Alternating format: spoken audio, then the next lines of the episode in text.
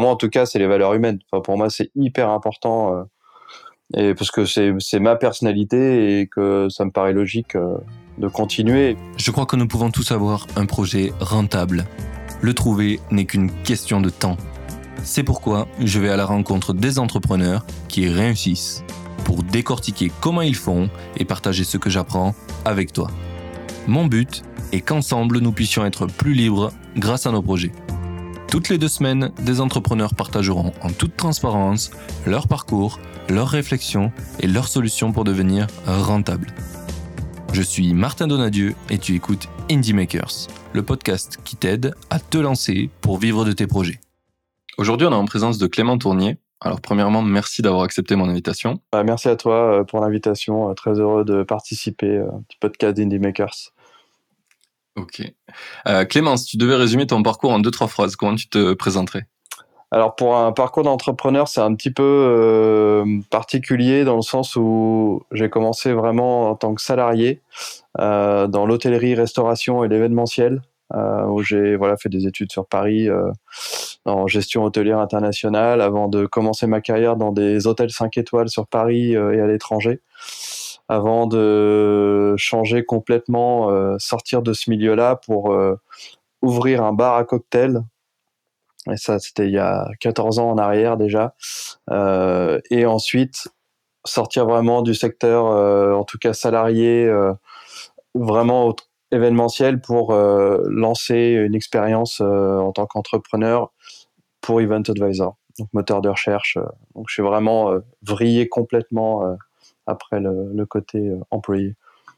Qu'est-ce qui t'a donné envie de ne plus être employé? Ouais, j'ai toujours eu au fond de moi euh, déjà le fait d'aimer de, de, monter mes propres projets, euh, d'aimer vraiment gérer euh, gérer les projets un peu à ma manière en fait. J'ai toujours eu plein d'idées, j'ai toujours toujours voulu euh, faire des plein de choses et quand on est salarié, on est souvent un peu bloqué, surtout quand on est dans des structures où il y a beaucoup de hiérarchie. Euh, du coup, les choses vont pas assez vite et on se retrouve à attendre trois mois pour que une proposition soit validée par 50 euh, personnes. Et voilà, au bout d'un moment, euh, c'est voilà, ça allait pas assez vite et je me suis dit, euh, il faut que tu bosses pour toi, pour voilà, pour mettre vraiment les choses comme tu as envie de faire. D'accord. Comment elle t'est venue l'idée de ton projet? Tout simplement en cas pratique. quand j'ai ma dernière expérience en fait événementielle, j'étais directeur d'une entreprise donc de traiteur location de salles sur Lausanne pour un groupe et en fait, on n'avait pas assez de solutions qui permettaient de mettre en avant nos activités, déjà pour la boîte en termes de com. Et puis euh, aussi en tant qu'organisateur d'événements, j'avais pas accès à des annuaires euh, qui étaient assez simples d'utilisation pour trouver des prestataires de services. Donc euh, à la fin de mon expérience pour cette, cette entreprise-là, je me suis dit que ça serait pourquoi pas lancer moi-même directement un projet, une, un moteur de recherche selon les besoins que j'avais à l'époque, qui était quand même constaté par pas mal d'entreprises avec lesquelles je bossais. Et puis bah, j'ai pris un petit peu mon côté entrepreneur, chef de projet pour me lancer dans cette aventure. C'était en 2016 déjà, déjà 4 ans. D'accord. Ouais. Et tu as commencé comment? Tu fait, as recruté directement des développeurs, tu as trouvé des associés? C'est comment ça s'est passé les débuts? Euh, Alors j'ai déjà pris mon cercle proche, euh, famille, amis, euh, qui connaissaient un petit peu le métier, euh, enfin pas le métier, mais qui connaissaient un petit peu le côté chef de projet, euh, et puis surtout monter des moteurs de recherche. J'avais quand même quelques bons contacts autour de moi. Donc on a surtout déjà commencé à discuter de la faisabilité du projet et puis commencer à regarder un petit peu en étude de marché, voir ce qui se faisait autour. Sachant que j'ai lancé le projet en Suisse et à Lausanne, il y avait vraiment un ou deux acteurs qui étaient présents sur le marché, mais avec des solutions qui étaient un petit peu, qui avaient besoin d'un petit coup de, un petit coup de neuf. voilà, ouais, on va... pour être gentil. Voilà, exactement. et puis voilà, après avoir vraiment, ce qui est marrant, c'est que c'était la dernière semaine de, de mon préavis avant la fin de mon contrat, j'avais une semaine de vacances et en fait, on a tout sorti l'idée du projet cette semaine-là. Euh, parce que tu sais, tu, tu, finis un contrat, tu dis qu'est-ce que je vais faire, est-ce que je retourne bosser ou pas? Puis en fait, il y a vraiment eu ce déclic euh, de, lancer ce projet. Et puis on en a, voilà, j'ai discuté avec pas mal de personnes. Et puis on s'est vite rendu compte que euh, l'idée était bonne, et que ça pouvait valoir le coup de, lancer le projet. Donc après, bah, j'ai fait vraiment continuer un peu une étude de marché. j'ai été lancé tout le projet, j'ai créé le projet, j'ai tout mis sur papier. Et puis après, j'ai commencé à chercher un petit peu quel type de solution il me faudrait déjà pour créer l'outil. Euh, parce qu'avec les CMS existants, etc., je n'étais pas trop sûr de, de, ce que je voulais. Euh, donc pareil, du coup, je me suis réorienté vers euh, d'autres potes qui avaient pas mal de compétences en termes de dev.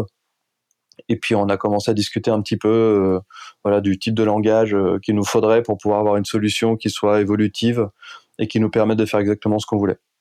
Et après, j'ai commencé. D'accord. Ouais. C'est quoi les choix que tu as fait pour être un peu précis? Eh ben, en fait, on, est, on, a, on a décidé de coder le site en Python. D'accord. Euh, voilà, donc langage Python, euh, librairie Django, et du coup, on a vraiment. Euh, on est parti en tout cas sur ce langage-là, qui était encore à la version 2.7 à l'époque, sachant qu'elle a évolué il y a cette année. voilà, on est vraiment parti là-dessus. J'ai des, j'ai un ami proche qui m'a conforté dans, dans l'idée que c'était vraiment la bonne, le bon langage. Et puis après, j'ai commencé à chercher un dev. Euh, alors, ce que j'ai fait pour trouver un dev, c'est que je suis passé par euh, la junior entreprise EPFL, qui en fait est une structure. Euh, c'est l'école école polytechnique fédérale de Lausanne. Ok. Donc, est quand même une école assez réputée dans le monde en termes d'université. Et en fait, ils ont une structure au sein de la junior entreprise qui permet de te mettre en relation avec des étudiants qui, selon leur, leur cursus, euh, pardon, leur cursus et leurs compétences, euh, peuvent bosser sur des projets. Et puis ils m'ont mis en relation avec un dev de chez eux qui avait toutes les compétences, qui était déjà en quatrième année en quatrième année, enfin quatrième année pour préparer un doctorat en informatique. Et du coup, j'ai trouvé donc un dev comme ça qui d'ailleurs aujourd'hui est associé et continue de bosser avec moi. Ah ok, stylé. Au début, tu l'as fait, as bossé avec lui en freelance et petit à petit, ça c'est. Ouais, exactement. Bah, alors, freelance euh, structuré par la junior entreprise, euh, qui avait un seul défaut en fait, c'est que vu que c'est des étudiants, ils sont limités à 60 heures par semaine. Donc, euh, ce qui a fait qu'on a, c'est un des petits défauts, erreurs que je referais peut-être pas forcément sur un autre projet, parce que finalement, ça a fait que le, pour vraiment faire la première mise en ligne, ça a été assez long.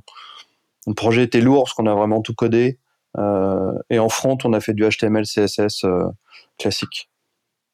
C'est quoi la, la, la, période à peu près de mise, euh, de mise en ligne? Écoute, il nous a fallu. non, non, en plus, on a attaqué les premiers rendez-vous avec le dev au mois de mai 2016. le site était en ligne en août 2017. Ah oui. Donc, ouais, il a fallu un an et trois mois, voire un peu plus, pour tout préparer. Bon, il y avait tout l'aspect juridique, il y avait création des bases de données, donc il y a eu quand même beaucoup, beaucoup à faire. Euh, toute la toute l'architecture graphique, euh, logo, design, etc. Donc on, mais un an et trois mois, ouais. Oui. Donc c'était long. Ok. ah ben clairement c'est long, surtout si, enfin moi t'as fait un peu des études de marché. Qu'est-ce que, est-ce que tu peux donner un peu des informations sur euh, qu'est-ce que t'as fait comme étude de marché qui t'a permis de valider que t'allais pas bosser un an et demi pour rien? Euh, tout simplement toutes les relations prestataires que j'avais. Euh, alors j'ai axé vraiment principalement le toutes les premières tous les premiers mois en tout cas la première grosse année d'activité euh, d'Event Advisor s'est concentré sur la recherche de prestataires qui étaient mes clients. C'est eux qui allaient au niveau du business model, c'est eux qui allaient rapporter vraiment de l'argent. Donc en fait, je me suis vraiment concentré uniquement sur les prestataires dans mon étude de marché, en tout cas pour aller voir s'ils avaient vraiment, eux, un intérêt euh, de, de s'inscrire sur une plateforme de référencement événementiel. Euh, sachant qu'il faut être réaliste, entre l'étude de marché qui a été faite euh, il y a un peu plus de trois ans, trois ans et demi, et aujourd'hui, avec les réseaux sociaux et les différents la façon dont les réseaux sociaux évoluent, même Google, etc. on est sur un marché qui a vraiment énormément évolué en termes de communication. Euh, qui était bien différent il y a 4 ans en arrière. D'accord. Et le, le, le modèle d'affaires un peu pour ton, pour ton moteur de recherche, c'est quoi du coup? Euh, alors c'est unique, alors gratuit pour les utilisateurs. Donc les utilisateurs pour moi c'est les personnes qui sont ont besoin d'organiser un événement. Donc c'est comme un TripAdvisor. Hein. Tu vas sur le tu vas sur le site, tu tapes le titre d'événement, euh, le lieu, puis nous on te en fait le moteur te donne la liste des prestataires dont tu as besoin. Euh, donc ça, c'est vraiment toute la partie gratuite. je me voyais pas faire autrement euh, par rapport au fait qu'on a voilà d'autres concurrents qui euh, ou réseaux sociaux qui fonctionnent de cette façon-là. Et puis derrière, bah, le business model, il est très simple, c'est des forfaits payants pour les prestataires qui se référencent. Donc il y a un forfait en freemium qui permet d'attirer un peu les, prestataires pour se référencer, tester la plateforme, et puis des forfaits payants qui donnent plus de fonctionnalités. Voilà, ça dans le freemium, c'est quoi? C'est dans, dans la personnalisation de leur annonce, quoi. Euh, ils ont certaines fonctions et pas d'autres? Ouais, entre les entre les entre le freemium et les payants, ouais. Donc il y a différentes. Alors il y a une fonctionnalité qui est importante dans le milieu de l'événementiel, euh, c'est qu'on propose en fait que les prestataires puissent référencer jusqu'à trois domaines d'activité différents, euh, qui vont en tout cas au niveau du moteur de recherche apparaître euh, tous les trois dans les dans les recherches. Et du coup, la grosse différenciation se fait là, c'est que les gens quand même sont de plus en plus multicasquettes et que l'idée était de leur permettre de, pouvoir montrer à leurs clients qu'ils avaient, ils proposaient plusieurs prestations. Comme si un. D'accord. Ça, c'est dans le modèle payant que tu permets de le faire euh, plus en. Exactement. Plus un meilleur, un meilleur référencement, euh, des liens en do follow euh, pour ceux qui connaissent directement pour le référencement naturel D'ailleurs, on est un des seuls moteurs de recherche à le proposer, euh, en tout cas dans le secteur événementiel. Parce que la plupart des autres préfèrent euh, capter le trafic sur leur site et pas renvoyer sur les sites, euh, des, les sites web, en fait, des prestats qui sont référencés chez eux. Ah oui, parce que du coup, ça, les autres moteurs de recherche en général, c'est des moteurs où finalement tu accèdes qu'à la page du prestataire et pas à son site, alors que toi tu renvoies vers le site. Exactement. Ok. Ah oui, effectivement, c'est un gros avantage pour le, pour ton classement après sur les, les différents euh, autres moteurs de recherche. Quoi. Exactement. Donc euh, je donne un peu de trafic, mais euh, finalement voilà, l'idée c'était de donner quand même un plus aussi parce que c'est un outil de travail qu'utilisent mes clients et que pour moi c'était hyper important de bah, pas casser. En tout cas, ils ont investi de l'argent dedans euh, ça me paraît logique euh, de leur donner la possibilité, en tout cas moyennant une contrepartie financière, euh, bah de, de, leur donner un coup de boost par rapport à des outils qu'ils utilisent déjà pour leurs clients. Donc pour moi, ça me paraissait logique, ça tombait sous le sens. Oui, ça paraît, ça paraît juste hein, mmh. de faire ça. C'est quand souvent quand tu regardes les autres et que tu dis mais en fait ils captent tout le trafic, ils redistribuent pas de valeur, c'est un peu. bah ouais. C'est des ouais, c'est des business models, c'est des façons de travailler. Moi, je dirais que mon parcours euh, en tant que... Moi, j'ai toujours fait ce métier euh, vraiment événementiel, etc., pour euh, le côté humain, pour les valeurs que ça peut amener. Et, je me suis toujours promis, en tout cas, que dans mes projets perso, surtout en tant qu'entrepreneur, bah, je je changerai pas en fait ma, ma façon d'être et que je voudrais que ça transpire dans le projet. Et voilà. Donc, c'était pour moi une des raisons principales de faire de cette façon-là, en tout cas. C'est rigolo, c'est un des trucs qui me, justement ce que tu dis là, qui, qui m'a, qui m'a pas mal perturbé moi en tant qu'entrepreneur, c'est que j'avais des valeurs très fortes sur, euh, ben, euh, je voulais pas collecter des emails euh, à tout va parce que ben, sur internet on te dit que c'est l'or noir les emails, mm. qu'il faut envoyer des newsletters, faut être toujours présent, etc. Et moi ça me saoule énormément de recevoir des millions d'emails. Je me suis dit jamais je ferai ça. Et, sauf que j'étais un peu trop extrême dans mes valeurs et des fois tu as un peu besoin. Il y a des gens qui sont tes clients, qui ont des besoins différents de toi, et moi, je veux en recevoir aucun. Mais pour le coup, j'ai des gens qui sont intéressés à Indie Maker, qui ont quand même envie de recevoir un email de mhm. temps en temps pour voir qu'il y a un épisode qui est sorti.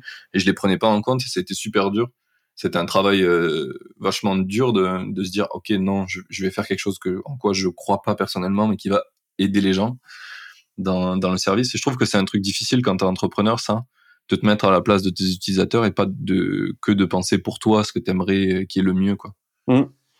Ouais, c'est clair. Et puis, euh, on nous, enfin, on nous, on nous montre pas euh, quand on parle de concurrence et quand on commence à intégrer le marché. Voilà, on se dit est-ce qu'on a bien fait? Est-ce qu'il faut pas euh, être un crevard comme les autres Et c'est là où la balance est toujours un peu compliquée, quoi. Donc, bon, pour donner un exemple, bah, voilà, moi je suis hyper transparent. Les premiers clients qu'on a intégrés sur la base de données, parce que je voulais pas non plus lancer le site en ayant zéro prestataire inscrit euh, dessus, on a, on a pris des bases de données euh, que moi j'avais en tout cas euh, quand j'ai bossé toutes mes années événementielles, et on les a intégrés sur la plateforme, on les a inscrits. du coup, c'était bon des données publiques. Donc nous, on s'est protégé là-dessus. Puis après, j'ai contacté tout le monde pour leur dire, voilà, on vous a inscrit sur la plateforme, on vous explique ce que c'est. Euh, tu veux rester dessus, ok. Tu veux prendre un forfait payant, ok. Tu veux te désinscrire, il n'y a pas de problème. Mais euh, voilà, du coup, on a quand même fait effectivement la démarche, on les a pré-référencés et après on les a prévenus. Donc euh, bon, j'ai eu du bol parce que du coup, j'ai eu, eu aucune plainte et j'ai quasiment eu aucune désinscription sur les, les prestataires qu'on avait référencés. Donc ah bah, pour le coup, là, tu leur apportes un service euh, qui est en soi positif. Ça, ça va potentiellement leur apporter plus de business, donc c'est cool. Quoi. Ouais. C'est pas comme euh, si tu avais volé une base email pour spammer les gens. Quoi. Ouais, ça, on est d'accord. ouais. leur Donc, euh, non, non, mais clairement, je pense que le, le fait de prendre des raccourcis comme ça, euh, quand tu crées ton projet, il y en a certains que tu es obligé de prendre parce que bah parce que sinon tu vas mettre 10 ans à contacter tous les gens à l'avance et puis ton site il aura l'air de rien donc personne ne voudra s'inscrire dessus ou rechercher dessus enfin. Exactement ouais. c'est le, serpent qui se mord qui se mord la queue quoi surtout dans les trucs comme ça où tu as d'un côté des prestataires et de l'autre côté des gens qui cherchent. T'étais au, au début tu es un peu obligé de, de simuler le, le, la présence de quelqu'un quoi. Ouais, ouais, pour bah, que l'autre soit intéressé et que tu, tu lances la machine quoi. Ouais exactement. Donc non clairement euh, clairement je suis plutôt d'accord là-dessus euh, du coup, ça me fait penser que là, on a un peu parlé de, ton projet. Euh, J'aimerais bien qu'on parle un peu de euh, c'est quoi le MRR actuel que vous avez sur ce projet-là? T'arrives à en vivre? Alors, j'arrive pas encore à en vivre. En fait, j'ai une autre boîte à côté qui, elle, me permet de sortir un salaire, qui est vraiment une boîte de com, création de gestion de site web. Hein, que j'ai appris vraiment en 100% autodidacte, euh, sachant qu'on est capable aujourd'hui avec mes équipes, avec les gars avec qui je bosse, euh, de pouvoir développer des, ou proposer des projets un peu plus gros. Donc en fait, j'arrive à faire la bascule entre euh, Event Advisor qui monte doucement, mais sûrement, euh, qui se consolide vraiment de mois en mois. Euh, en termes de MRR, on est à peu près, bon là, sachant qu'il y a la période Covid, euh, donc oui, on a quand même été, bah nous on en a quand même pris plein la gueule, euh, voilà avec euh, vraiment la, le, tout le secteur événementiel. Même si au contraire on a réussi à, à faire beaucoup de choses autour, qui a été quand même de très bonnes choses. On en reparlera peut-être plus tard. donc ouais en termes de MRR on était à peu près à 1000 euros par mois. Sachant que j'ai, ouais. sachant que c'est un site qui est entièrement automatisé. Euh, mon développeur est associé, j'ai un web designer qui bosse en freelance et moi qui me sors pas de salaire. Donc en fait, en gros, je paye mes serveurs, euh, je paye ma compta et voilà quoi. Donc euh, j'ai pas de, j'ai en fait j'ai très très peu de charges. Donc on arrive à être rentable sans sortir un gros MRR mensuel. Mais là, du coup, ça, rem- ça remonte un peu là, donc ça va, c'est encourageant pour la suite. Et puis nous, le but, c'est de se préparer pour la rentrée de septembre. Donc on est en train de faire un gros gros travail en ce moment justement euh, sur la plateforme Et pour du- se préparer coup, pour la rentrée. Tu, tu vises euh, que que euh, ton moteur de recherche, c'est que pour Lausanne, c'est que pour la Suisse, c'est quoi ton ta niche? Alors on est Suisse et France, donc on est sur les deux pays. La niche est le développement international. En fait, si tu veux le bon alors on- en dehors du contexte du, du Covid euh, et des fermetures de frontières dans pas mal de pays, euh, on est sur une niche en fait où le, ce qu'on appelle la destination bienvenue de wedding destination pour les mariages sont tous que tous les événements organisés à l'étranger. Euh, il y en a de plus en plus, il y a des agences qui se spécialisent là-dedans. Et en fait, le, côté international au niveau de recherche de prestataires euh, est un besoin qui augmente de plus en plus. Donc en gros, c'est comme si toi demain tu voulais faire, je sais pas, tu veux faire ton, ton mariage à l'étranger, tu veux l'organiser toi-même. Bah, l'idée c'est qu'avec Event Advisor, tu puisses euh, depuis chez toi avoir un outil qui te permette de trouver hyper facilement des prestataires euh, dans n'importe quel pays dans le monde pour que tu organises ton événement et qu'on casse le côté frontière, qu'on casse le côté langue euh, pour faciliter justement ça. Donc que ça soit événements privés, business, etc. Donc l'idée c'est vraiment l'internationalisation. Donc aujourd'hui on va essayer d'ouvrir euh, Event Advisor, j'espère à l'horizon 2021 en tout cas sur euh, Belgique, Allemagne, Italie, Espagne pour ouvrir vraiment les pays limitrophes à la. Suisse, euh, Autriche éventuellement. Donc on a déjà des prestataires qu'on connaît qui attendent en fait qu'on ouvre vraiment Event Advisor che- chez eux. Euh, donc là on va voir un petit peu comment va évoluer la situation en septembre euh, pour voir si on peut mettre des ressources euh, dans le développement international. Sachant que c'est pas très compliqué, j'ai déjà, les noms- j'ai déjà les noms de domaine, la marque est protégée. Donc après c'est surtout la communication en fait.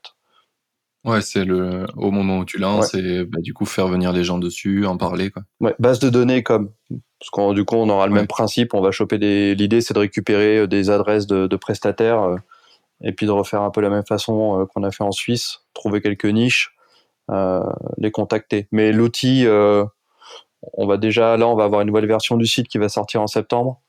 Donc on a un outil qui va être beaucoup plus moderne et qui va être beaucoup plus rapide aussi en termes de, de fonctionnalité. Donc on aura euh, une machine qui sera beaucoup plus, euh, qui aura plus d'impact. En tout cas, euh, quand on ouvrira sur les autres pays. Bah, c'est vrai que la performance dans le moteur de recherche, c'est quand même un facteur clé, quoi. Un peu. on est déjà hyper rapide parce qu'aujourd'hui, on a 17 700 prestataires référencés sur les deux pays. On a 24 domaines d'activité différents et on est sur un peu plus de 1000 filtres euh, pour justement la sélection euh, des prestataires. Euh, et on a un temps de réponse qui est de tu fais une recherche sur France globale en 3-4 secondes ça te sort un résultat avec 2900 prestataires tous triés donc on est vraiment sur une grosse grosse base de données qui, qui tourne super bien et on a su justement bah avec le travail de mon dev on a vraiment su enfin un gros gros boulot de travail de code euh, pour qu'il soit le plus propre possible et le plus rapide possible. L'optimisation, oui. Et ouais, exactement. Ok. Euh, du coup, attends, on va repartir un peu dans mes questions du début là. Euh, il y en avait une. Tu m'as parlé, donc ça c'est le, le, projet que tu as lancé maintenant, mais est-ce que tu en as lancé avant? Ou c'est le premier que tu as lancé et qui a marché? En tant que indé, oui. en tant qu'entrepreneur, non, j'ai lancé un projet, bah, c'était un bar à cocktail, donc tu vois absolument rien à voir. Euh, C'était en 2006 à Évian-les-Bains, euh, et on, on a, ça aurait pu être un, ça aurait pu être un succès si j'avais pas ouvert à Évian-les-Bains. Euh, en gros, ouais, alors si, des futurs auditeurs de la région euh, de, Haute-Savoie sont vers Évian, vous m'excuserez, hein, voilà pour ce que je dis. Euh, non, en fait, en gros, le on est parti du principe quand j'ai ouvert un bar à cocktail que des fruits frais, euh, pas de coca, pas de soda, etc. Euh, que des que du circuit court et des soirées électro. Genre de voilà, à Evian c'était un peu la révolution parce que voilà, il, déjà les, les, gens ils venaient ils voulaient un rhum coca on leur disait bah non euh, t'auras pas de rhum coca mais par contre je te fais un cocktail euh, de rhum à base de fruits frais euh, clémentine kiwi banane etc enfin les gens ils étaient un petit peu hallucinés euh, même si on a réussi avec le temps euh, voilà à, les habituer un petit peu mais financièrement voilà quoi pas assez de clients tout au long de l'année des charges trop importantes avec les fruits frais euh, du coup, il fallait faire des achats trop réguliers. Enfin voilà. Du coup, c'était un peu le côté. Euh, on aurait été dans une grande ville. Je pense qu'on aurait pu marcher euh, parce que déjà les fournisseurs auraient été plus simples à trouver. Et, voilà quoi. Et puis ça aurait, on a fait des super soirées. On a, on a même créé un festival, bon, qui a pas eu lieu cette année, mais qui est un festival électro maintenant qui a lieu tous les étés euh, sur les bords du lac. Donc financièrement, c'était vraiment horrible comme expérience. Euh, côté humain, par contre, euh, tout ce qui est sorti derrière, voilà, ça a été très très grosse réussite humaine. Donc en gros, on a tenu trois ans, à peu près trois ans. D'accord. pour au bout d'un moment, bah, liquidation, liquidation judiciaire, la totale, parce qu'on n'y arrivait juste plus au bout d'un moment, quoi. Ok, moi ça t'a appris euh, plein de choses du coup quand même. Ouais, du coup ça m'a appris plein de choses. Ouais. Bah après je suis parti en Suisse et puis euh, voilà c'est là où j'ai commencé à avoir une expérience euh, qui liait un petit peu le côté musique et, et, vraiment pur événementiel, qu'on a découlé où j'en suis aujourd'hui. Donc voilà pour ça échec. finalement, c'est ça, c'est soit soit soit je gagne, soit j'apprends quoi. Ouais ouais, et puis bah du coup tu vois on n'a pas, j'ai pas lâché dans l'idée de refaire éventuellement un projet. Bon il m'a fallu il m'a fallu six ans, quasiment six ans et demi avant de, vraiment relancer, me relancer dans un projet euh, que je gérais moi et en créant ma société. Mais ouais, ça m'a appris plein de trucs. Euh, puis il y a des erreurs euh, que tu fais de débutant quand tu montes ton premier projet, que tu as 20, 20, 20, ans et quelques. Et voilà, donc c'était des risques à prendre. Et puis on a des choses que j'ai parfait, parfait les mêmes bêtises après. Essayer, oui, oui c'est sûr. Essayer en tout cas. C'est rigolo, c'est un truc qui revient souvent euh, maintenant dans les conversations que j'ai avec les entrepreneurs, c'est qu'en fait, euh, l'entrepreneuriat, c'est un entraînement, quoi. Faut, faut, faut le faire plein de fois avant de y arriver. Soit tu as de la chance, mais c'est très peu probable que tu y arrives du premier coup, quoi. C'est les, les, mecs qui arrivent à faire des projets qui marchent, c'est que ça fait un moment qu'ils essayent. Ouais, ouais, et puis tu t'es pris des claques entre deux. Euh, ouais, c'est important, ouais. Ouais, c'est ça, c'est ça. Puis, puis il y a beaucoup de choses à savoir. Tu, juste l'exemple que tu as donné avec le bar, quoi. En fait, euh, c'est une super bonne idée, mais juste si tu la fais pas au bon endroit, ton idée, elle vaut rien, quoi. Enfin, elle est super dure à mettre en place. C'est exactement ça, ouais.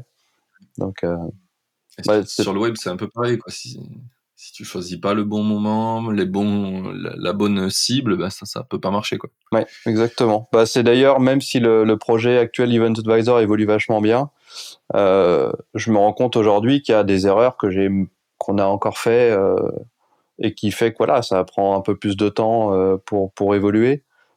Parce que. Euh, ouais, parce que du coup, dans l'équipe, bah, on n'est pas. Mon dev, il est pas à 100%. le web designer qui bosse avec moi en ce moment, il est en freelance. moi, je suis à 100% du coup pour Event Advisor, mais l'évolution qu'on est en train de mettre aujourd'hui sur la plateforme, on aurait dû peut-être la faire il y a un an et demi pour qu'on puisse décoller plus vite. Euh, du coup, voilà, ça c'est des. Heureusement que j'ai pas des charges énormes. Euh, mais euh, voilà, et puis j'ai pas d'investissement. Enfin, les... vivre à côté. Ouais, ouais, et puis les investisseurs, c'est du, c'est vraiment que du familial. Donc j'ai pas la pression, j'ai pas. Ah, t'as, as eu de l'investissement un peu? Ouais, j'ai eu de l'investissement. Euh, bah, en termes d'investissement pour un projet comme celui-là, sur, euh, allez, si on prend compte qu'il évolue constamment, c'est à peu près 60 000 euros en termes de développement. Donc, sachant que là, on réinvestit encore pour le, développement qu'on est en train de mettre en place. Mais... du coup, tu es associé avec le développeur, mais tu lui payes quand même ce qu'il ce qu'il fait, quoi. Non. Non, non, il est, lui, il a, il a un boulot à côté. Il, est, euh, il bosse dans une boîte sur Suisse et du coup, il bosse à côté. Donc, en fait, il me consacre à peu près 20, 20, 20 à 40% de son temps selon les besoins. Euh, bah là, il est plus même à 40-50% parce que du coup, il y a le, gros boulot de développement qu'on est en train de faire en ce moment. Mais euh, selon les besoins, voilà, c'est à peu près 20% du temps euh, qui me consacre. Et vu qu'il est associé, bah, l'idée, euh, voilà, on fait monter la boîte ensemble et quand il y aura des dividendes ou qu'on pourra, voilà, le, le mettre chef de projet, on évoluera. Mais du coup, on regarde un peu comment ça va évoluer avant de prendre des décisions. Et puis s'il faut prendre d'autres devs, on prendra d'autres devs et puis voilà, on verra un peu comment ça va évoluer. On est beaucoup à j'ai pas de stratégie euh, fixe en termes d'équipe. Euh, on va vraiment regarder comment vont évoluer, en tout cas les mois prochains. Et puis je vaut mieux, je vaut je suis encore heureux de me dire que j'ai pas embauché euh, trois ou quatre gars il y a six mois en arrière vu la situation, euh, que je serais un petit peu dans la merde, euh, que me dire ok, euh, voilà, on est capable de réfléchir aujourd'hui différemment, quitte à bosser avec des freelances voilà, pour faire des projets. Donc là, j'ai rencontré un super designer qui était hyper calé et du coup, on, on bosse ensemble depuis, depuis le confinement d'ailleurs. Bah, le confinement a été même bénéfique à ce niveau-là et, parce que euh, on a réussi à, à, sortir un nouveau projet de développement pour le site. Et puis si j'avais pas été mis en relation avec ce, ce designer euh, pour justement euh, bah, lancer le projet qu'on a lancé. Euh, je suis même pas sûr qu'on aurait qu'on sortirait la version qu'on va sortir là en septembre. D'accord. Ouais. ouais. ça a tout accéléré quoi. Ouais, exactement. Exactement.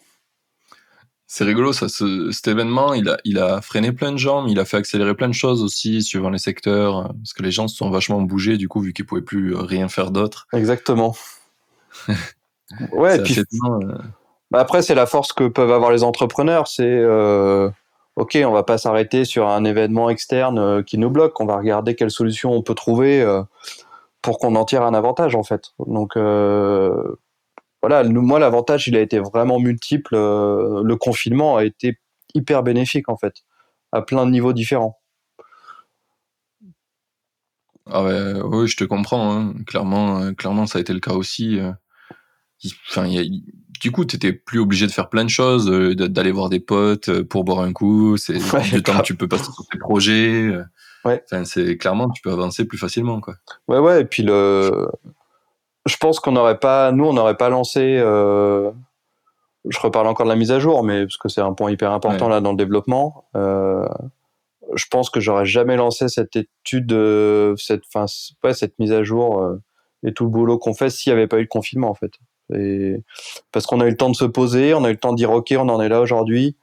Euh, Qu'est-ce qu'on peut avoir comme solution Où est-ce qu'on va Et est-ce que c'est intelligent C'est hyper, enfin tu vois, c'est culotté, je trouve, de, de, dire ok, on va investir de la thune euh, pour développer l'outil, alors qu'on ne sait pas du tout où est-ce que va aller l'événementiel. Mais au finalement, euh, ça. a été conforté par euh, beaucoup de discussions, d'échanges. Euh, parce que voilà, aujourd'hui, j'ai un gros réseau euh, de prestataires et, de gens qui utilisent la plateforme. Et c'est grâce à vraiment ces échanges que j'ai, parce que le, gros point, c'est que on est une grosse communauté et que moi, j'échange énormément avec toute la communauté euh, de gens qui utilisent la plateforme. Et du coup, j'ai beaucoup, beaucoup de retours de leur part. parce que du j'ai pas la science infuse et eux utilisent l'outil d'une façon complètement différente que, que moi, hein, qui suis dedans 24 h 24. Euh, du coup, voilà, c'est vraiment euh, à travers tous ces échanges qui nous ont confortés, euh, en tout cas dans, Ouais, c'est un peu ce qu'on disait tout à l'heure, quoi. C'est ton point de vue, c'est pas celui de tes utilisateurs, et du coup, il faut prendre des retours.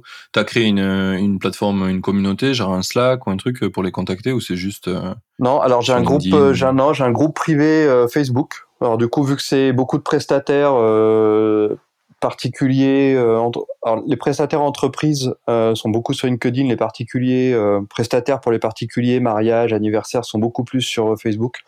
Du coup, non, j'ai pris le pli de, de créer vraiment une un, un, groupe privé uniquement dédié aux prestataires. On est un peu plus d'une centaine avec qui on échange régulièrement. Donc pour moi, c'est une mine d'or de discussion. mais clairement. Donc sachant que j'ai des, ouais, sachant que j'ai des ambassadeurs aussi, qui sont des prestataires et du coup, euh, eux me font encore plus de retours. Donc, euh, c'est vraiment euh, des super échanges. D'accord, ouais. C'était hardcore, hardcore fan, ça. exactement, ouais. Ouais, ouais. Et ça, c'est cool. Ouais, bah c'est. Vas-y, vas-y. C'est rigolo parce que dans tous les, les boîtes où j'ai bossé, finalement, là où on a fait le meilleur produit, c'est quand j'ai créé un groupe Facebook pour pour les utilisateurs parce qu'en fait, ils avaient tout le temps des bugs que je comprenais pas. Tu vois, je faisais une app mobile. Ouais du coup, euh, enfin, chacun a un téléphone différent et des fois, euh, les téléphones ils font des trucs bizarres. Et, euh, au bout d'un moment, j'en avais marre de, de faire des allers-retours avec des mecs. Enfin, le, le support, ils prenaient des messages, ils comprenaient pas. Je leur disais, bah si, ça marche.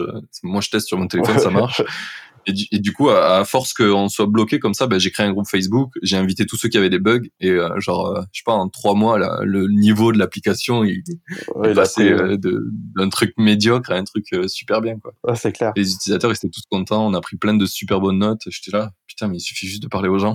c'est con, hein, ça, paraît con des fois. Hein. c'est ça. Alors c'est sûr, ça prend du temps, mais en vrai, tu fais un, tu fais un super produit, quoi. C'est hyper enrichissant. Enfin, tu peux pas. Sinon, les gens, de toute façon, il y a pas, il y a très peu de retours finalement. Parce que les gens, les retours qu'ils font, c'est qu'ils utilisent plus ta plateforme. Donc, euh, quand tu, quand tu, c'est ou, alors ils ont payé et ça marche pas et du coup ils sont pas contents. Quoi. Ouais, c'est exactement ça. Ouais. C'est exactement ça. T'as pas beaucoup de retours sinon. Ouais. Mm. Mais ouais, ouais, du coup, c'est hyper important. Euh.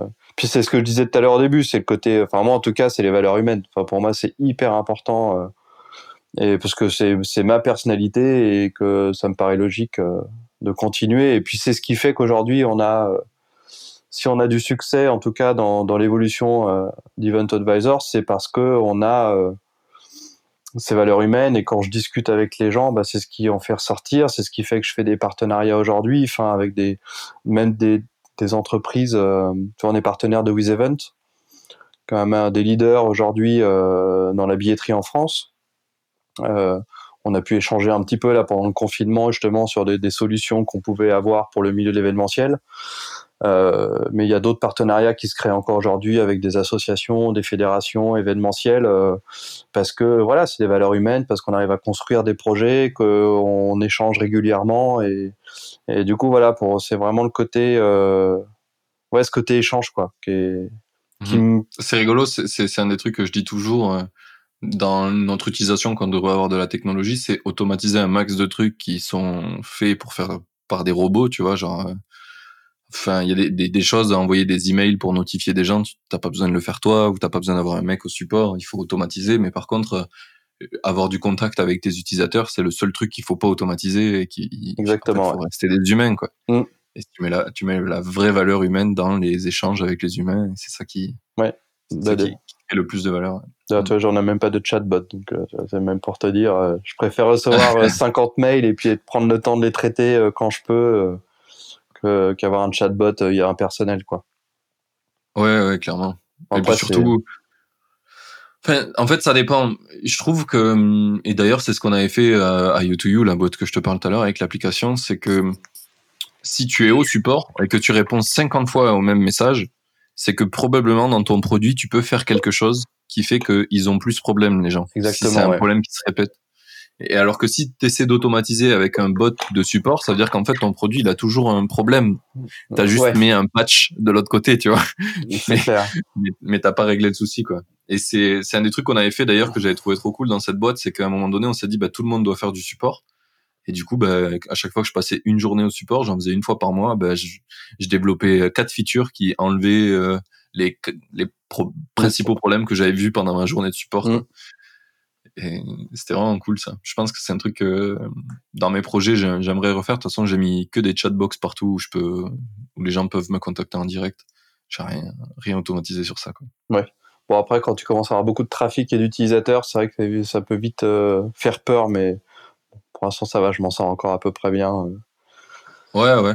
Mais tant, tant que tu gardes la l'idée de, de, se dire bah, tous les trucs qui vont te causer du support qui est inutile, je vais trouver un moyen de dans le produit l'améliorer pour que si je l'ai plus, ça peut aller, tu vois. Mm. Ouais, clairement. parce que si t'as pas cette dynamique-là, c'est sûr que tu te fais submerger et puis après tu fais que du support et ça sert plus à rien, quoi. Et puis faut aimer... devenu, le robot, quoi. Ouais, et puis il faut aimer euh, répondre aux questions quand même, hein, parce que c'est aussi important. faut pas avoir peur. Oui, c'est sûr. C'est sûr. Bon, euh, on va pouvoir passer sur mes, questions un peu de partie 2. J'aimerais te demander, c'est quoi ton objectif avec ton projet là? Tu veux l'amener où? Euh, Alors, ce que je disais un peu tout à l'heure, déjà le développer au niveau international. Euh, alors, j'ai pas une ambition de, j'ai pas du tout l'ambition de devenir une licorne. Euh, L'idée pour nous, c'est de le développer. Pas la manière douce non plus, mais de, réussir à développer le produit, augmenter le nombre de prestataires, d'utilisateurs sur le projet et de le monter à l'international et que du coup ça devienne un projet rentable, euh, sachant qu'on a euh, on va essayer de lancer une. Alors, j'attends que la mise à jour soit terminée. Une fois que la mise à jour est terminée, on va lancer euh, une campagne pour une levée de fonds. Donc, on va quand même essayer de passer là-dessus.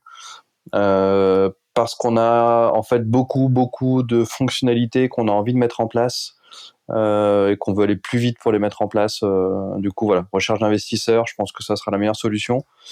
Euh, parce que le, le, projet va vraiment évoluer. Il y, a, ouais, il y a énormément de fonctionnalités qu'on va mettre en place pour en tout cas qu'il y ait une interaction qui soit beaucoup plus directe entre les utilisateurs, les membres de la plateforme.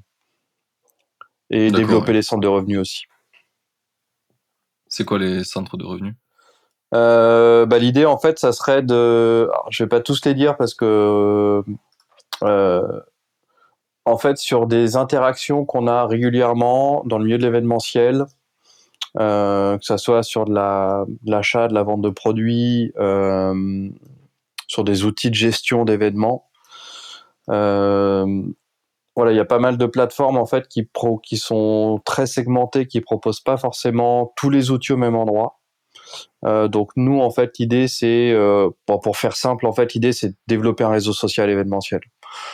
Euh, tout simplement en termes de, de, de, de communication, d'interaction B2B, B2C, C2C aussi. Okay. Parce que c'est des fonctionnalités aujourd'hui qui, qui, qui, sont présentes sur des réseaux sociaux, mais c'est tellement dilué, comme quand tu fais une demande de recommandation à quelqu'un sur Facebook, sur un groupe, euh, tu vas faire une demande de recommandation qui va être vue par 50 personnes sur euh, potentiellement 10 euh, 000. Et sur les 50 personnes qui l'auront vu, tu en auras deux qui vont te répondre. c'est hyper dilué, il n'y a rien de précis. finalement, tu auras peut-être perdu la bonne personne qui va te répondre et puis tu vas partir sur un autre prestat. Enfin voilà. Donc il y a beaucoup beaucoup de choses qu'on peut encore automatiser, en tout cas dans la, dans la façon dont ça fonctionne aujourd'hui en termes de, de, de recherche et de, de, de, communication, en tout cas entre, euh, entre organisateurs mmh. d'événements, prestataires, etc. Alors ça se voit dans plein d'autres métiers, hein, mais... Oui, de toute façon, je pense qu'on tend vers la spécialisation des outils.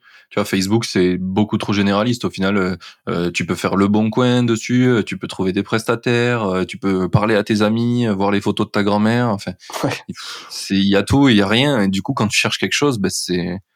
Enfin, moi, j'utilise plus Facebook, ça m'a saoulé. Bah, ouais. Moi, si j'avais pas Event Advisor, je pense que je serais, j'aurais même plus de compte Facebook pour te dire. Donc. Ouais, non, c'est exactement. Euh, moi, le seul truc qui me, qui me retient, c'est que mon grand-père a Messenger et que ah du coup, il, il a, tu sais, il a les cadres photos. Là, j'ai acheté ça. il peut m'appeler en vidéo et du coup, du coup, c'est le seul truc pourquoi je garde Facebook et Messenger. Ok, bah non, mais pour la garder le contact. C'est une bonne raison pour ce coup-là, j'avoue. Mais euh, ouais, ouais, mais tu, mais tu, tu, aurais un outil spécialisé, ça serait plus simple, tu vois. Ah bah ouais, ça on est d'accord. Même lui, même lui, même lui déjà pour apprendre à utiliser le truc, il a galéré quoi. Ouais, c'est pas évident. C'est l'heure de la pause. J'en profite pour te rappeler de noter le podcast et si tu souhaites m'aider à l'améliorer, mets un commentaire car je les prends tous en compte.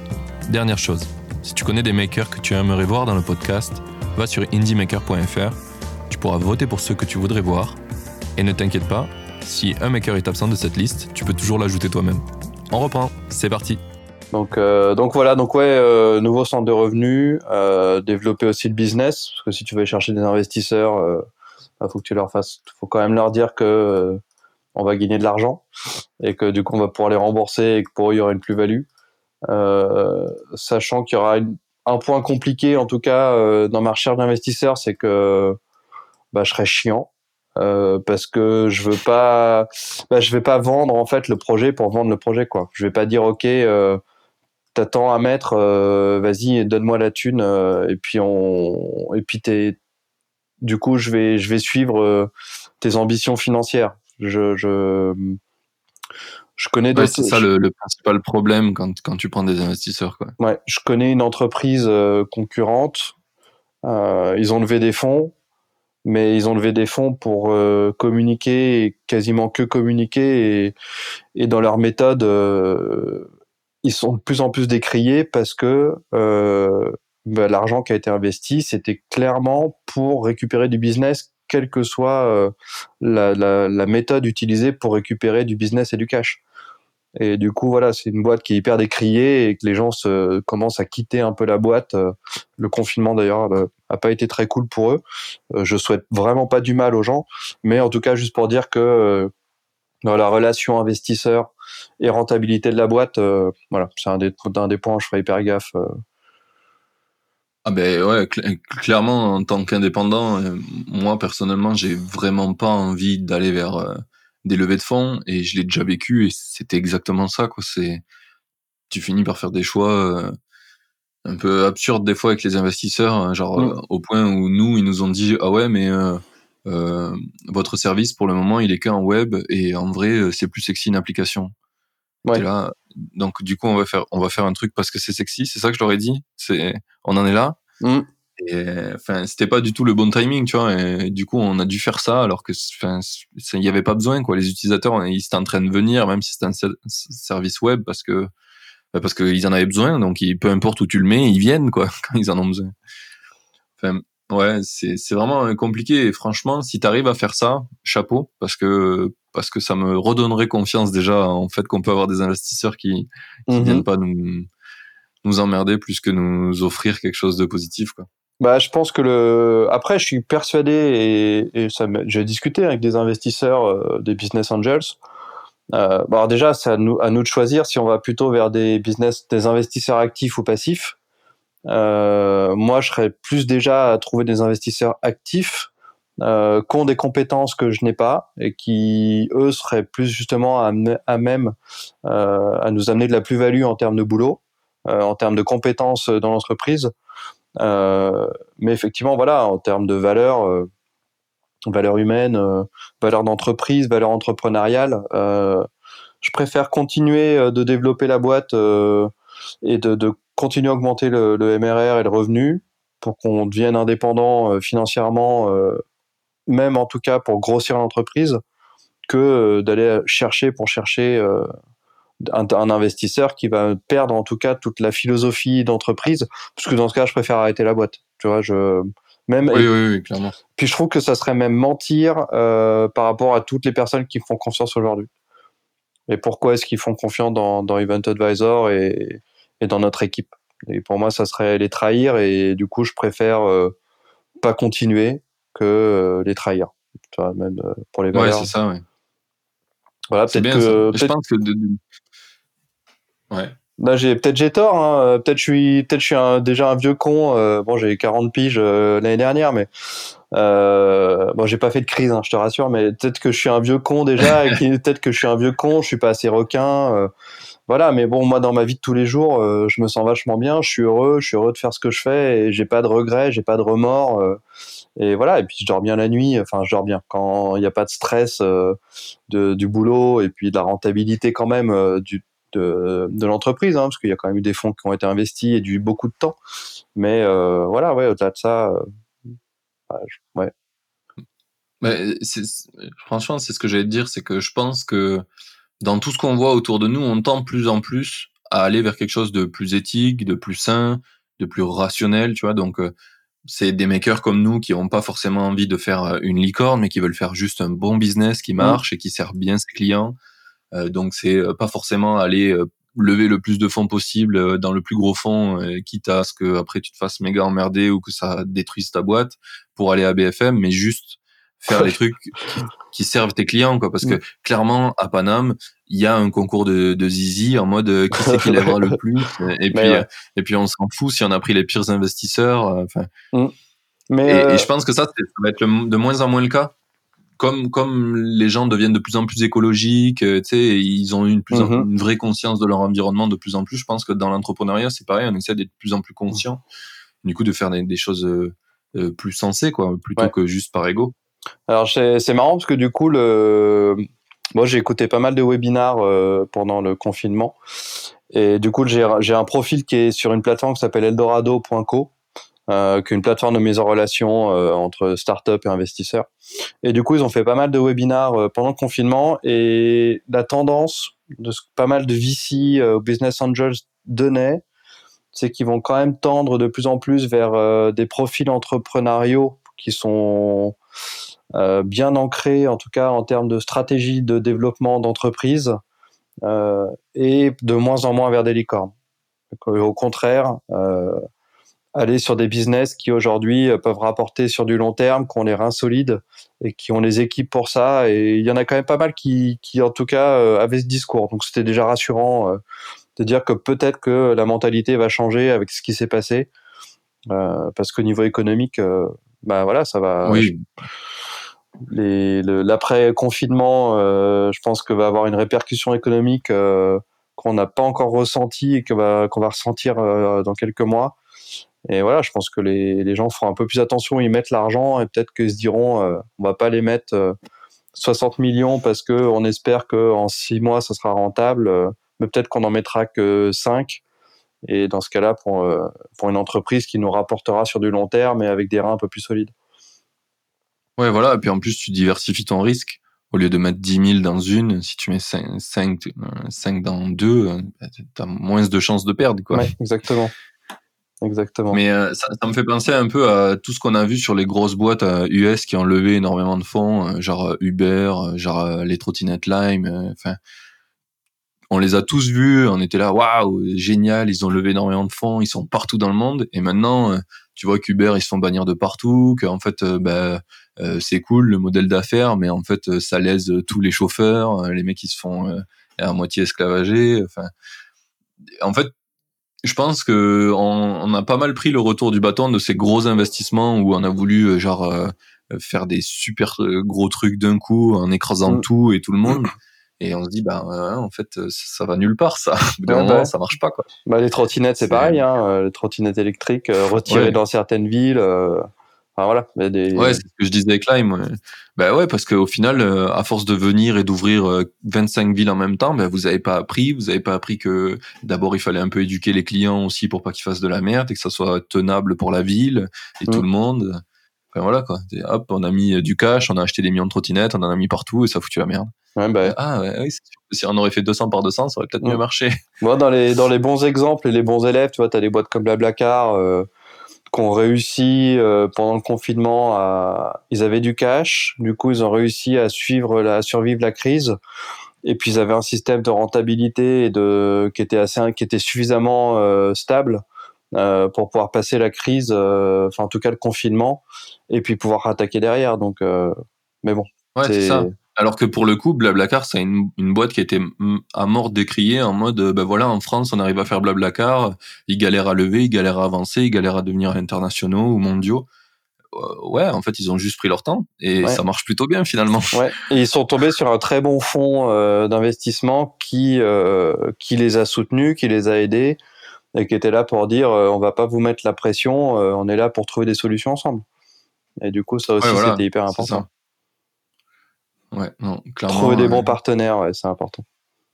Ouais, mais ça, c'est super dur. Bon, maintenant, on a un écosystème de plus en plus mature où il y a eu beaucoup d'investisseurs, beaucoup d'investissements. Donc, on commence à avoir bah, des investisseurs aussi qui ont appris parce que bah, ils savaient pas aussi. Exactement. C'est pas c'est pas, juste des grands méchants loups, c'est juste comme des entrepreneurs mais de leur côté quoi. Mais ouais. Et du coup tout tout mature plus et du coup on tend vers quelque chose de meilleur je pense. Ouais. Donc ouais peut-être que tu trouveras. Écoute hein, on lance un appel non Ouais c'est ça pour les investisseurs qui écoutent ce podcast. Voilà exactement. Contactez-le. euh, c'est rigolo. Euh, justement, j'ai parlé d'entrepreneuriat vu que j'étais en Suisse, euh, comme je t'ai dit euh, la semaine dernière, et j'ai parlé d'entrepreneuriat en Suisse justement, et eux, ils vivent ce que nous on a vécu apparemment il y a quelques années. Quoi, ils ont un écosystème qui est encore un peu moins mature que nous, parce que d'après ce que j'ai compris, en Suisse, on prend plus de temps à prendre des décisions. On est moins dans, on va trop vite, et du coup, ben, les choses prennent plus de temps. Et mm-hmm. du coup, ils commencent à avoir aussi cet environnement de, de des investisseurs qui vont dans la bonne direction, les entrepreneurs aussi, et le truc est mature. Quoi. Donc, euh, donc c'est plutôt cool. Oui, il, commence à y avoir des écosystèmes, euh, voilà, qui se sont vraiment spécialisés, euh, en tout cas pour les pour les startups. Euh, à contrario de, tu vois, le, BPI en France, euh, il y a eu énormément de fonds qui ont été débloqués pour les entreprises, pour les startups. le fonds d'innovation, je pense à plein de choses comme ça. nous en Suisse, on n'a rien du tout. Euh, moi, dans mon cas, l'aide qui avait été proposée, euh, c'était 10% de mon chiffre d'affaires de l'année dernière uniquement en prêt. Donc, euh, en gros, on disait, OK, tu as tant de chiffre d'affaires, euh, même, si même si ton entreprise elle vient d'être créée, euh, bah, du coup, on n'ira pas plus loin, on va pas prendre en compte ce que tu as potentiellement investi. Et, et en termes d'aide, c'était quasiment zéro, en fait. Et je passais par ma banque pour faire des demandes. Donc vu que l'année dernière, euh, le MRR n'était pas encore exceptionnel, on a fait à peu près 8000 euh, euros de, chiffre d'affaires. Euh, en gros, il me disait, OK, on te prête 800 euros. Et on va pas... on va pas et on va pas prendre en compte que tu as investi encore un an et demi avant, tu avais investi un peu plus de 50 000 euros, que as, ton entreprise a une certaine plus-value, enfin une certaine valeur, pas une plus-value, et que du coup voilà ils sont pas basés dessus et bah du coup c'était en gros euh, soit tu as un peu de fond tu te débrouilles ou sinon bah on va pas énormément t'aider et puis on va pas faire plus. Et ça a été le cas et c'était un des points noirs euh, en tout cas de bah, le fait que les, les, écosystèmes soient pas encore assez matures en Suisse comme tu disais tout à l'heure euh, que ça prend un peu plus de temps voilà on est bon en plus c'est un petit écosystème hein, on est quand même il y a des grosses startups en Suisse il y a énormément de fonds euh, mais euh, on reste euh, voilà, ça part principalement des, des écoles bah, de l'EPFL par exemple, dont je parlais tout à l'heure. Tu as la même à Zurich. Donc là, il y a quelques pôles en tout cas qui sont dédiés au, à l'environnement des startups, mais des projets comme le mien, ouais, bah, Tech, voilà, c'est pas. L'entrepreneur avec qui je parlais là, Nathan Gilson, si j'ai pas écorché son prénom, euh, eux, ils ont eu euh, leur école en Suisse qui les a aidés à lancer leur projet. Quoi. Ils avaient fait un projet entrepreneuriat et du coup, l'école leur a euh, financé un an de, de salaire, quoi, si j'ai bien compris. Donc, euh, ouais, ils commencent à avoir des trucs, quoi, mais c'est encore, euh, c'est encore light. Et du coup, toi, tu as eu, as eu le choix de le faire en Suisse ou en France, ou il fallait vraiment que tu le fasses en Suisse?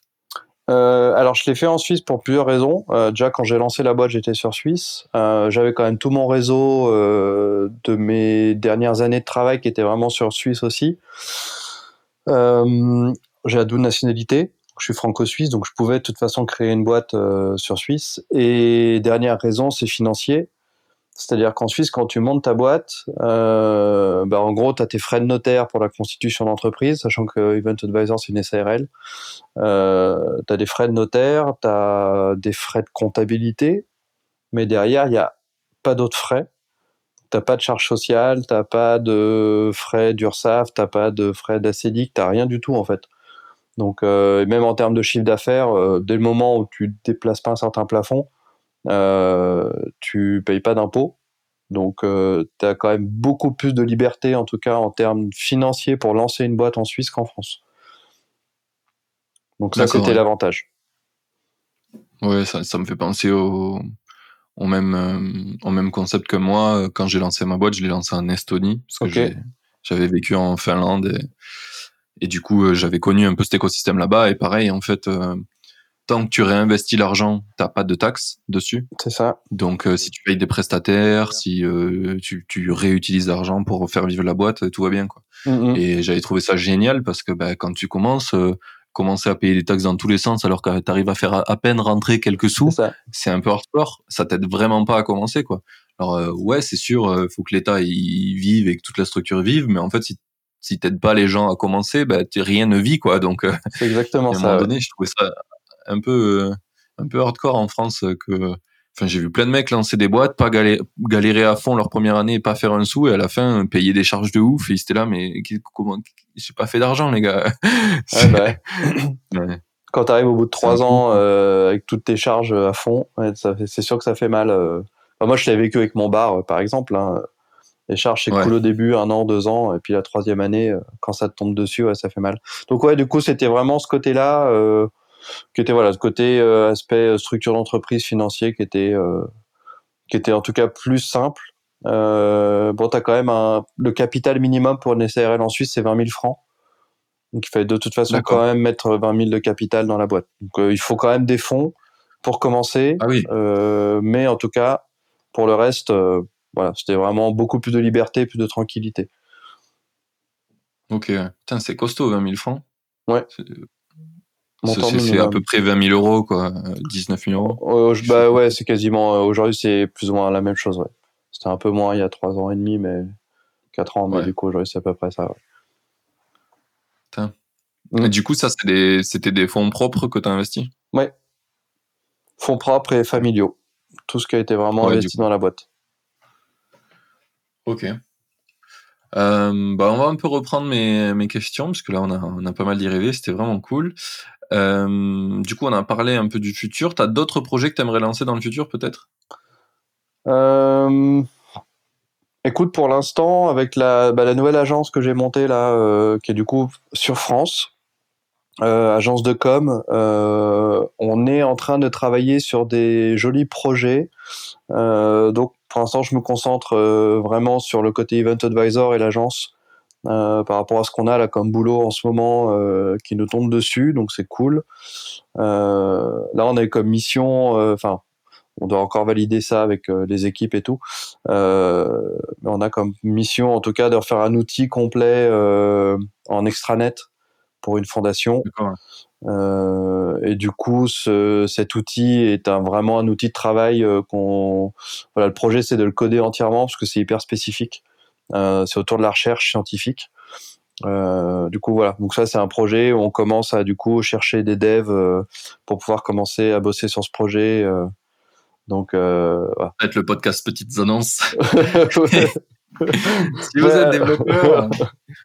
donc euh, c'est vrai, j'y pense pas, mais c'est pas intentionnel, je te rassure direct. Ouais, donc non, pour l'instant c'est deux projets là, et puis on a un projet annexe, mais qui est par contre pas un projet d'entreprise. Euh, on a monté un collectif euh, avec des associations et fédérations événementielles en France où on bosse sur les protocoles sanitaires. Et du coup, qu'on va proposer au gouvernement pour euh, les petits et moyens événements. D'accord, oui.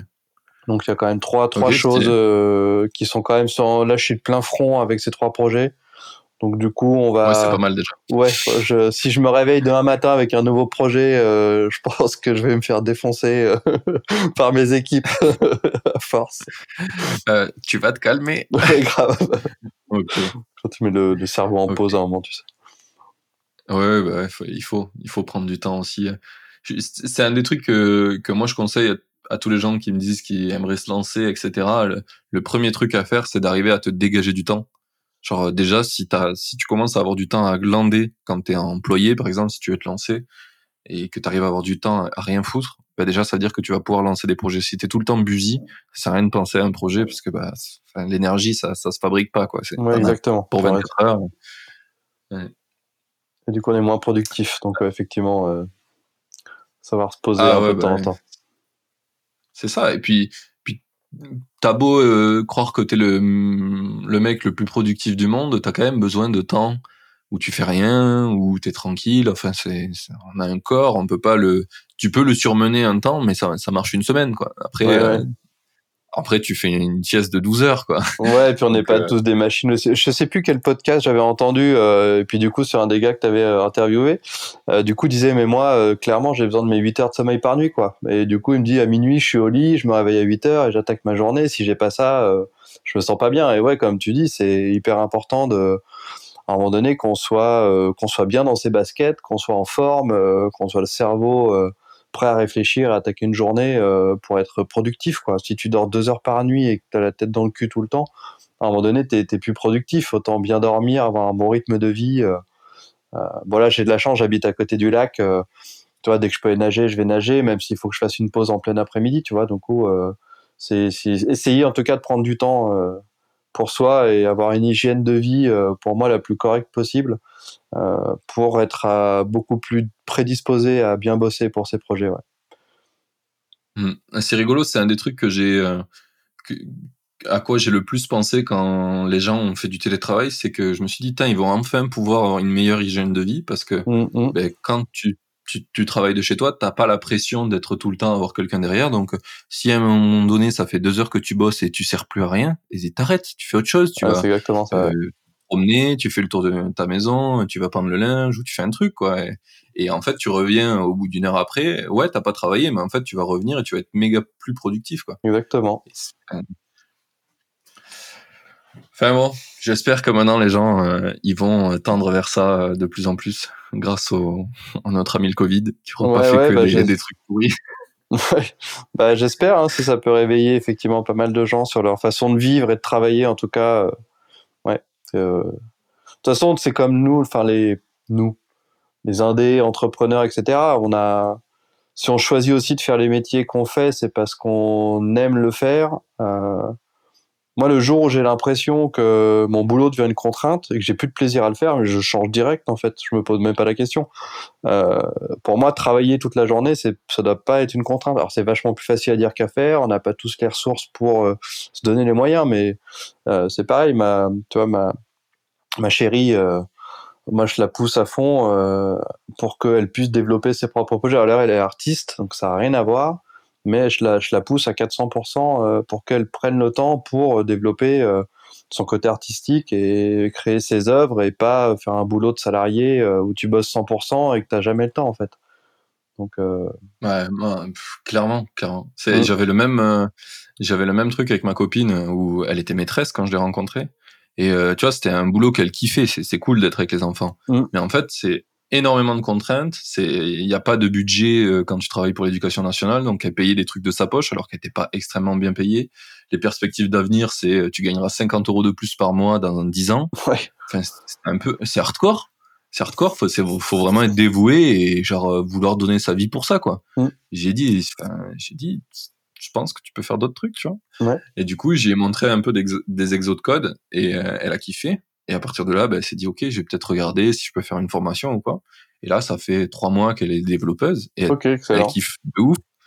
Ouais, et en fait, euh, elle kiffe, elle est mieux payée, euh, elle, a les horaires qu'elle veut, elle bosse en remote, on peut voyager, tu vois ce que je te disais, on mhm. était en Suisse, en Alsace, enfin, on bouge quoi, et du coup, on, on kiffe la vie et en même temps, on, on kiffe travailler. Je pense que c'est c'est vers ça qu'on doit tous tendre quoi.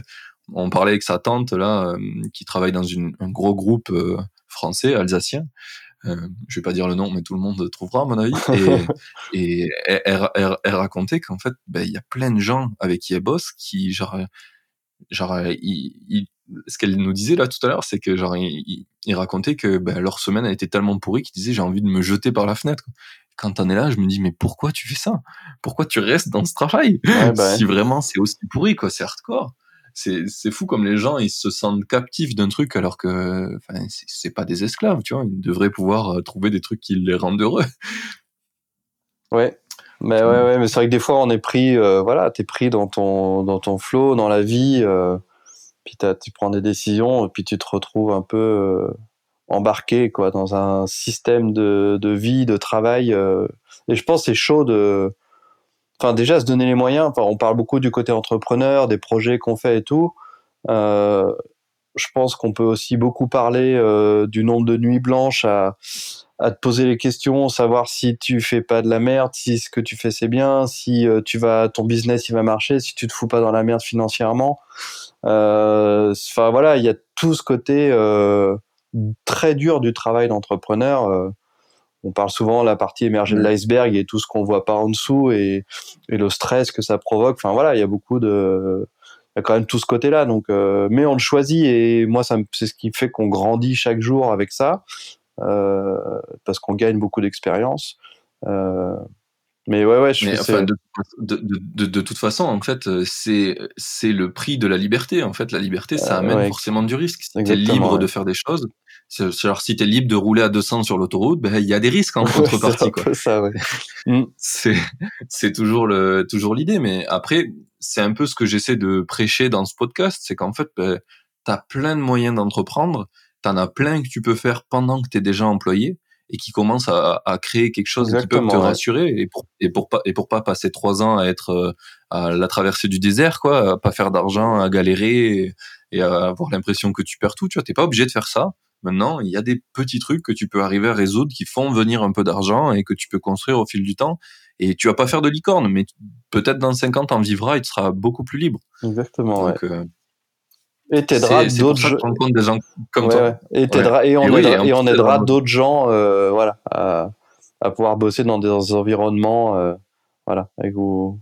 Cool en tout cas. Enfin moi c'est ce que j'espère au maximum mais ouais et puis avec ton projet t'aides des gens à mieux bosser. Enfin il y a toujours un, as toujours un impact t'as toujours un impact sur l'environnement de toute façon quand tu te mets à faire des choses toi donc euh, oui oui bah quand je vois que là on a eu génial depuis le début de l'année, ouais, on a un peu plus de 6500 utilisateurs, actifs euh, depuis le début de l'année. Euh, voilà, il y a des gens, tu sais que euh, bah, sur des prestataires, ils gagnent de l'argent, ils ont du boulot.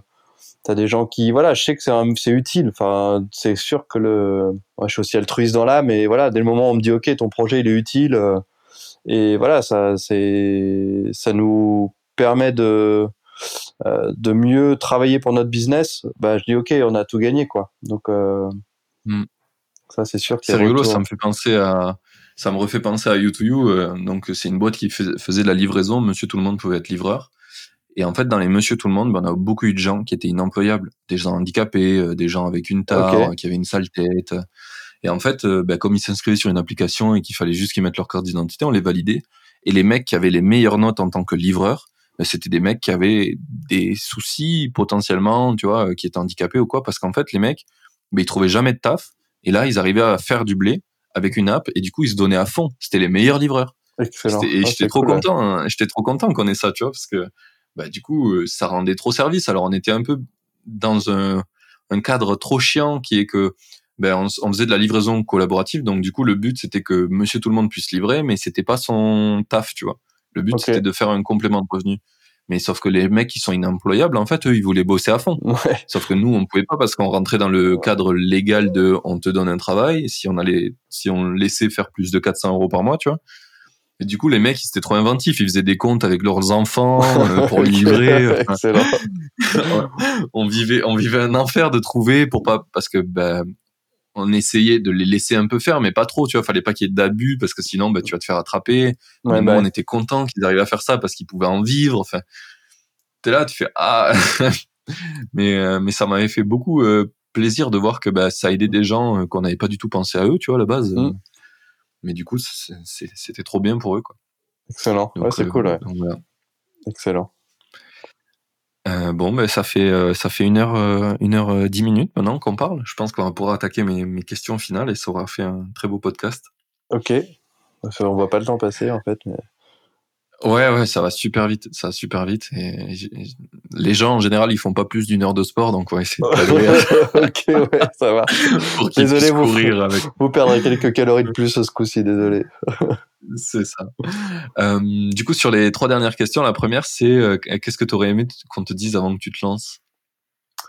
Qu'est-ce que euh, alors, je crois que j'ai pas assez réfléchi à cette question avant que tu me la poses. Euh... J'ai oublié de te la redire avant, avant qu'on commence à tourner. Qu'est-ce que tu aurais aimé qu'on te dise avant de te lancer?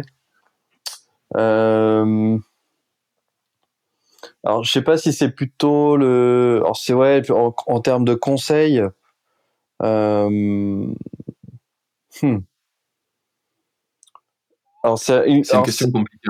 Ouais. je l'ai entendu dans d'autres podcasts euh, sur des gens qui étaient un peu sur des fails et tout ça en, projet, euh, peut-être en structure d'entreprise, en termes de structure de team.